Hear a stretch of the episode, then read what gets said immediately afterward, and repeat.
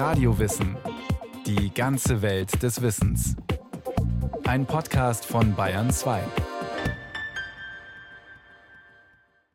Alexander der Große ist natürlich vor allem deswegen so bedeutend, indem er bis nach Indien gezogen ist und äh, einfach einen großen Eroberungszug hinter sich hat.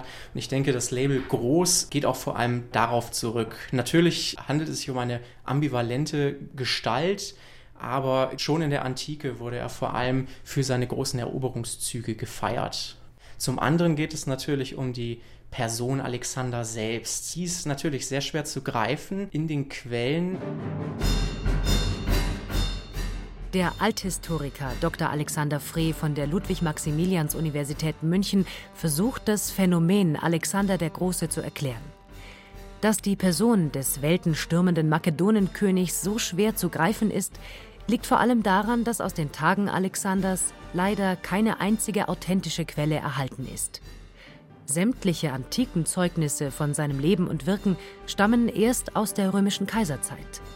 Zwar benutzten Geschichtsschreiber wie Arian, Plutarch, Diodor, Curtius Rufus oder Justin zu ihrer Zeit noch vorhandene Originalquellen, doch häufig haben sie diese in ihrem Sinne interpretiert und mitunter auch missverstanden. Darum widersprechen sie einander auch hin und wieder.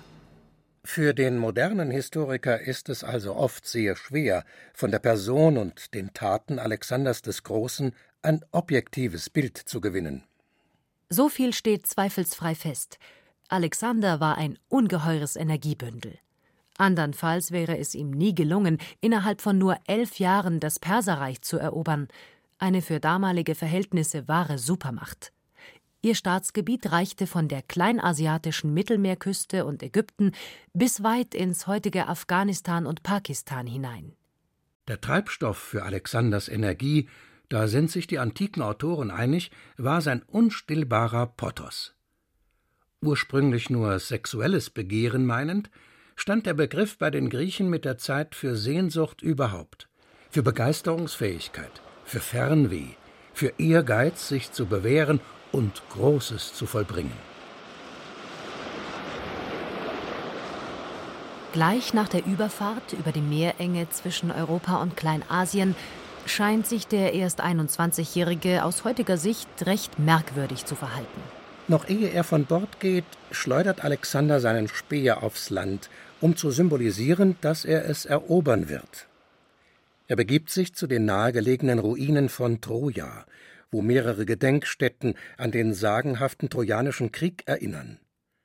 Plutarch von Chaironeia berichtet gegen Ende des ersten nachchristlichen Jahrhunderts Nachdem er die Grabstele des Achill gesalbt und nackt mit seinen Freunden einen Wettlauf darum gemacht hatte, schmückte er sie mit einem Kranz. Doch damit nicht genug. Im Tempel der Athene tauscht Alexander seine Rüstung und Waffen gegen solche, die angeblich aus dem Trojanischen Krieg stammen. Darunter ein Prunkschild, der als der des Sagenhelden Achilles gilt. Zum Waffentausch fühlt er sich umso mehr berechtigt, als er felsenfest davon überzeugt ist, nicht nur väterlicherseits vom Halbgott Herakles abzustammen, sondern mütterlicherseits auch noch vom Halbgott Achilles. Das mag heute ziemlich befremdlich klingen, aber in der Antike haben sich fast alle prominenten Adelsfamilien auf halbgöttliche, wenn nicht gar göttliche Ahnen berufen. In der Tat ist das normal. Also der Mythos an sich ist Geschichte für die Griechen und von daher ist das Alexander nicht vorzuwerfen, dass er sich dort in einer Tradition sieht mit den mythischen Vorvätern. Zum anderen wird das auch innerhalb seiner Familie so tradiert, die sich wirklich auf Achilles und Herakles zurückführen und dadurch verschwimmt hier Mythos und Geschichte für ihn und es ist jetzt nicht, dass er dort äh, verrückt wäre in diesem Punkt. Als Alexander persischen Boden betritt, hat er eine Streitmacht von rund 30.000 Fußsoldaten und 5.000 Reitern dabei. Etwa die Hälfte davon sind Makedonen. Die andere Hälfte setzt sich aus Griechen des sogenannten Korinthischen Bundes zusammen, einem Bündnis der meisten griechischen Stadtstaaten. Hegemon, das heißt Anführer bzw. Vorsitzender des Bundes, ist laut Verfassung der König von Makedonien. Jetzt im Jahr 334 v. Chr. heißt der Hegemon Alexander. Er ist vor zwei Jahren an die Stelle seines ermordeten Vaters getreten. Wie bis heute geläufig, ist der offizielle Kriegsgrund rein propagandistischer Natur. Angeblich handelt es sich bei dem Unternehmen um einen Racheakt der im Korinthischen Bund geeinten Griechen für den rund 150 Jahre vorher erfolgten Überfall der Perser auf Griechenland. Die Makedonen wollen sie dabei nur unterstützen. Der wahre Grund ist reine Machtgier. Philipp II. hat das ehedem unbedeutende Zwergkönigreich Makedonien mit militärischem und diplomatischem Geschick zur führenden Regionalmacht auf dem südlichen Balkan gemacht. Und jetzt will Alexander, einen Plan seines Vaters verfolgend, die makedonische Einflusssphäre auf Kleinasien ausdehnen. Im Dauerstreit mit der ehemaligen jugoslawischen Republik Mazedonien ums makedonische Erbe betont Griechenland heute gerne, dass Makedonien und die Makedonen schon immer griechisch gewesen seien. Aber das ist historisch falsch. In der Antike galt lediglich die makedonische Herrscherfamilie der Argeaden als griechisch weil es ihr erfolgreich gelungen war, für sich einen griechischen Migrationshintergrund zu konstruieren. Die übrigen Makedonen galten den Griechen dagegen als hinterwäldlerische Barbaren. Zwar sprachen sie ein mit dem Griechischen eng verwandtes Idiom, aber es unterschied sich doch so sehr davon, dass es als eigene Sprache empfunden wurde und nicht als griechischer Dialekt. Als Alexander in Kleinasien eintrifft, lässt das die Perser ziemlich kalt. Großkönig Darius III. residiert im weit entfernten Susa und denkt keine Sekunde lang daran, sich persönlich an die Front im fernen Westen zu bemühen. Was soll ihm, dem König der Könige, ein dahergelaufener, gerade erst erwachsen gewordener Heißsporn schon groß anhaben können? Seinen kleinasiatischen Satrapen, so nennt man damals die Statthalter der persischen Provinzen, erteilt er Befehl, die lästige Angelegenheit schnell zu bereinigen. Als Vorsichtsmaßnahme stellt er ihnen noch seinen fähigsten Feldherrn zur Seite, den Griechen Memnon von Rhodos. Der entwirft umgehend eine erfolgversprechende Strategie. Die persische Flotte solle die Dardanellen sperren, Alexander mithin vom Nachschub abschneiden. Dann brauche man in Kleinasien nur noch sämtliche Vorräte und Ernten zu vernichten, um den Feind dem Hunger auszusetzen und schon wäre der Invasionsspuk wieder beendet. Aber die Satrapen fordern die Eindringlinge stattdessen am Flüsschen Granikos zur offenen Feldschlacht heraus und kassieren dafür eine herbe Niederlage. Zwar kommt Alexander bei dem Treffen fast zu Tode, doch Kleitos, einer seiner engsten Freunde, rettet ihm in letzter Sekunde das Leben. Alexander war an seinem Schild und seinem Helmbusch leicht zu erkennen. Die persischen Feldherren Reusakis und Spitridates stürmten gleichzeitig auf ihn ein. Während des Zweikampfes hieb Spitridates mit der Streitaxt nach ihm. Er traf den Helmbusch, der Helm aber hielt dem Hieb stand. Spitridates holte zum zweiten Mal aus. Da kam ihm Kleitos zuvor und jagte ihm den Speer mitten durch den Leib. Gleichzeitig fiel auch Reusakis, von Alexanders Schwert getroffen. Der Sieg am Granikos bringt Alexander mit einem Schlag die Herrschaft über Kleinasien. Darius muss langsam einsehen, dass er den Heißsporn wohl etwas unterschätzt hat. Deshalb beginnt er jetzt mit Truppenaushebungen großen Stils, und er lässt sich dazu herab, die nächste Schlacht gegen die Eindringlinge selbst zu leiten. So kommt es im November des Jahres 333 v. Chr.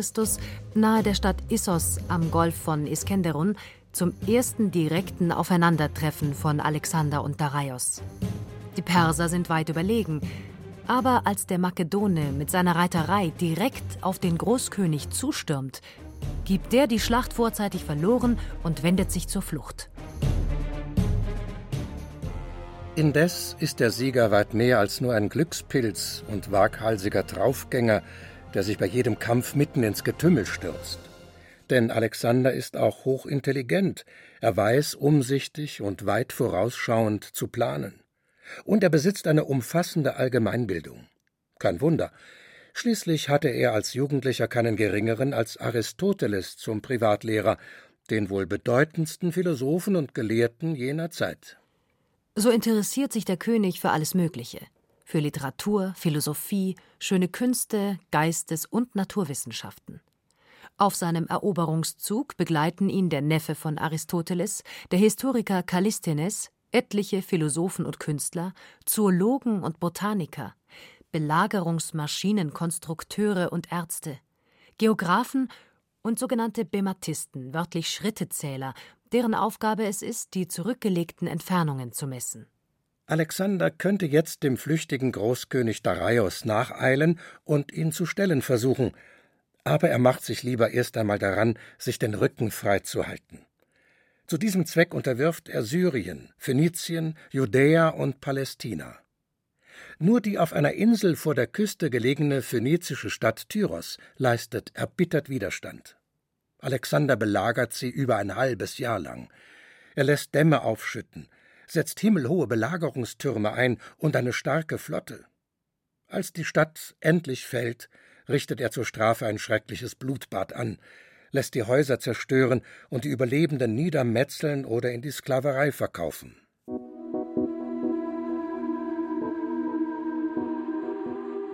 Dann zieht er weiter nach Ägypten, wo er als Befreier vom persischen Joch und als neuer Pharao bejubelt wird. Er gründet im Nildelta die Stadt Alexandria, die bald zu einer der bedeutendsten Metropolen der hellenistischen und römischen Antike aufsteigen wird.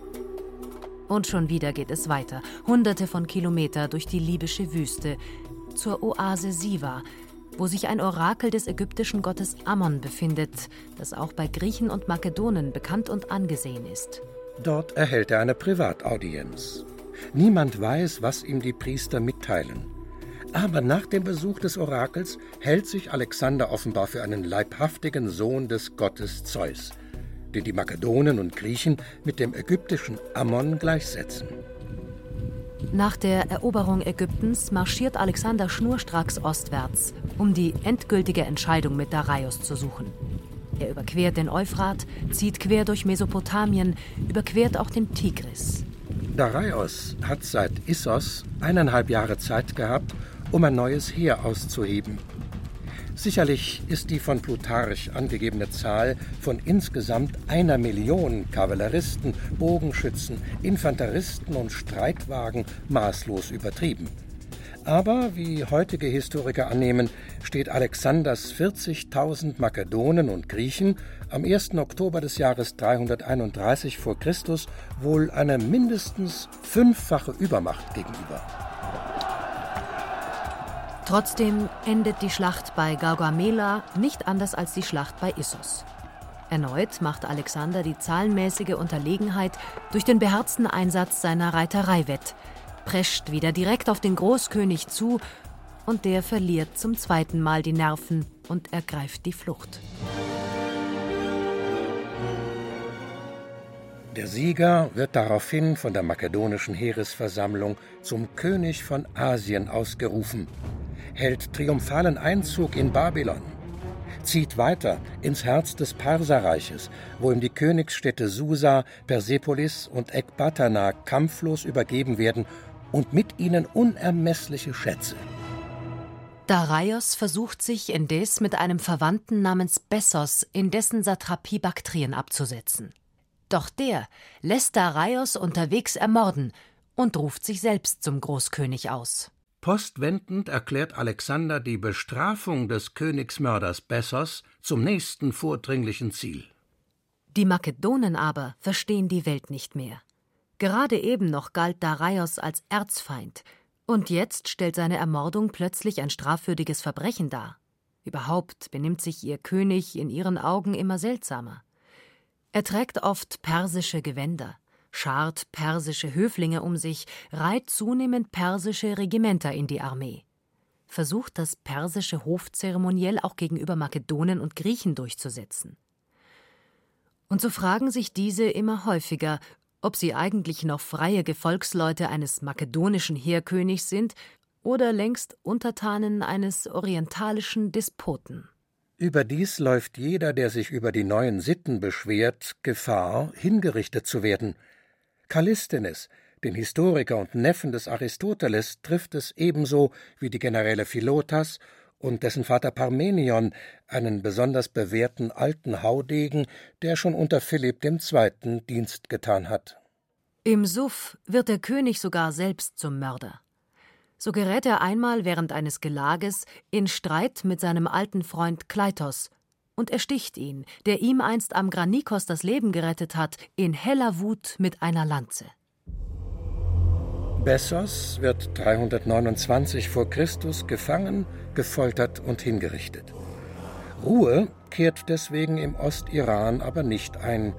Die Provinz Suktien, in etwa das heutige Pakistan, erhebt sich gegen die Eroberer und verwickelt sie in einen mörderischen, höchst verlustreichen Guerillakrieg. Zum Friedensschluss kommt es erst, als Alexander die bildschöne suktische Prinzessin Roxane zur Frau nimmt und somit in den Augen der Suktier gleichsam zu einem der ihren wird. Jetzt ist das gesamte Perserreich erobert. Endlich könnte man die Früchte aller Anstrengungen genießen und zum Beispiel in Babylon oder Susa in Saus und Braus und orientalischem Luxus schwelgen. Aber der Potos lässt Alexander an Umkehr nicht einmal denken, sondern lockt ihn Sirenen gleich weiter nach Indien. Dahinter, so heißt es, ende die bewohnte Welt, läge nur noch der alles Land umspülende Okeanos. Welch lohnendes Ziel für einen Urenkel von Achill und Herakles und Sohn des Zeus. Schon geht es in anstrengenden Märschen bis zum Indus, und als man den Strom überquert, sieht man sich in der Person des Königs Poros plötzlich mit einem starken Gegner konfrontiert. Alexander besiegt ihn in der letzten großen Feldschlacht seines Lebens. Dann befiehlt er Los, weiter nach Osten. Aber am Fluss Hyphasis im Nordwesten Indiens, der heute Beas heißt, haben seine Soldaten endgültig die Nase voll. Viele von ihnen sind ihrem König volle acht Jahre lang klaglos gefolgt, tausende von Kilometern weit und durch dick und dünn. Aber jetzt, wo sie sich vom ewigen Monsunregen, der verdammten Malaria und den verfluchten indischen Giftschlangen quälen lassen müssen, weigern sie sich, auch nur einen Schritt weiter zu marschieren. Alexander bekommt daraufhin erst einmal einen seiner berüchtigten Wutanfälle. Der Historiker Arian Also gut, rief er mit heiserer Stimme. Wer heimkehren will, der soll das tun. Und dann seinen Freunden erzählen, er habe seinen König mitten im Feindesland im Stich gelassen. Daraufhin zieht er sich schmollend ins Zelt zurück. Aber nach drei Tagen befiehlt er doch die Umkehr und den Bau einer großen Flotte. Dann fährt man auf den beiden Flüssen Hyphasis und Indus südwärts, dem Indischen Ozean entgegen. Als man ihn nach siebenmonatiger Reise und dauernden Kämpfen mit feindlichen Stämmen erreicht, gelangt Alexander also doch noch bis zum Okeanos und damit ans Ende der Welt. Von dort aus segelt ein Teil der Truppen per Schiff westwärts, um über den Persischen Golf ins Mündungsgebiet von Euphrat und Tigris zu gelangen. Alexander selbst aber nimmt mit 20.000 bis 30.000 Mann den Landweg. Und zwar mitten durch die Makranwüste, eine der unwirtlichsten Weltgegenden überhaupt. Was ihn dazu bewegt, wird für immer unklar bleiben. Ist es Ruhmsucht, Forscherdrang, Rache dafür, dass ihn die Soldaten am Hyphasis zur Umkehr gezwungen haben? Jedenfalls gerät das Unternehmen zum Desaster. Als man der Hölle endlich wieder entrinnt, sind von denen, die sie betreten haben, nur noch ein Viertel am Leben. Im Frühjahr 324 v. Chr. erreichen sie Susa. Dort veranstaltet Alexander eine große Massenhochzeit. Er selbst heiratet je eine Tochter von Darius III. und dessen Vorgänger Artaxerxes III. So untermauert er seinen Anspruch, rechtmäßiger Nachfolger auf dem persischen Thron zu sein. Roxane eingerechnet, hat er nun drei rechtmäßige Ehefrauen. Weder Perser noch Makedonen nehmen daran Anstoß. Denn die Großkönige unterhielten von jeher einen Harem, und auch bei den makedonischen Herrschern sind Mehrfachehen durchaus üblich. Auch rund hundert von Alexanders Freunden und Gefolgsleuten nehmen sich Frauen aus dem persischen Adel. Denn dem Herrscher ist sehr am Entstehen einer makedonisch-persischen Elite gelegen. Zwar schwebt ihm nicht die völlige Verschmelzung der Völker in seinem Reich vor, aber doch, dass alle gleichberechtigt und friedlich zusammenleben. Außerdem heiraten auch noch an die 10.000 einfache Soldaten ihre bisherigen persischen Konkubinen und tragen somit ihren Teil zur Völkerverständigung bei. Und dann verlässt den langjährigen Götterliebling das Glück. Im Herbst des Jahres 324 v. Chr. stirbt sein bester Freund Hephaestion an einer unbekannten Krankheit. Alexander ist außer sich vor Schmerz. Und nur ein Dreivierteljahr später ereilt ihn in Babylon dasselbe Schicksal. Nach einem exzessiven Weingelage beginnt der noch nicht ganz 33-Jährige zu fiebern. Zwölf Tage später, am 6. Juni 323, stirbt auch er. Seitdem rätselt die Welt woran? An Malaria? An den Spätfolgen einer seiner vielen Kriegsverletzungen? An Leberzirrhose? Wurde er vergiftet? Wenn ja, womit? Warum? Von wem? Nach Alexanders Tod fällt das von ihm eroberte Riesenreich innerhalb weniger Jahre in sich zusammen wie ein Kartenhaus. Seine engsten Paladine raufen sich darum wie wilde Tiere, jeder schnappt sich ein möglichst großes Stück und lässt sich zum König darüber krönen. Kein Zweifel, Alexander der Große war vor allem ein egomanischer Machtmensch und Massenschlechter. Trotzdem ist er auch der Schöpfer einer neuen Ära. Er legte den Keim für die Kultur und das Zeitalter des Hellenismus. Dr. Alexander Frey. Alexander steht an der Schwelle einer neuen Epoche innerhalb der griechischen Geschichte. Durch seinen Zug bis nach Indien bringt er natürlich auch griechische Kulturelemente bis in die weitesten Teile der bekannten Welt, der Eukumene. Und das hat natürlich Bedeutung für die kommende Zeit, sodass wir wirklich eine hellenistische Kultur haben, die sich entwickelt, orientiert auch an iranischen, orientalischen Elementen wie etwa dem Königtum. Und da muss man Alexander wirklich als, als Türöffner sehen in dieser Hinsicht. Später hält der Hellenismus auch in Rom Einzug und wird das römische Weltreich entscheidend mitprägen. Der rege Austausch von westlichem und östlichem Gedankengut führt zur Amalgamierung unterschiedlichster Weltanschauungen und Ideen. Nicht nur in kultureller, sondern beispielsweise auch in religiöser Hinsicht. Die Nachwirkungen sind bis heute spürbar. Denn auch das Christentum entstand auf hellenistischem Boden mit seiner Mischung aus westlich-griechischen und östlich-religiösen Vorstellungen. Ohne Alexander den Großen hätte es wohl nie ein christliches Abendland gegeben. Sie hörten Alexander der Große, wie ein Makedone die Welt veränderte, von Ulrich Zwack. Es sprachen Berenike Beschle, Rainer Buck und Carsten Fabian. Ton und Technik Monika Xenger, Regie Dorit Kreisel. Eine Sendung von Radio Wissen.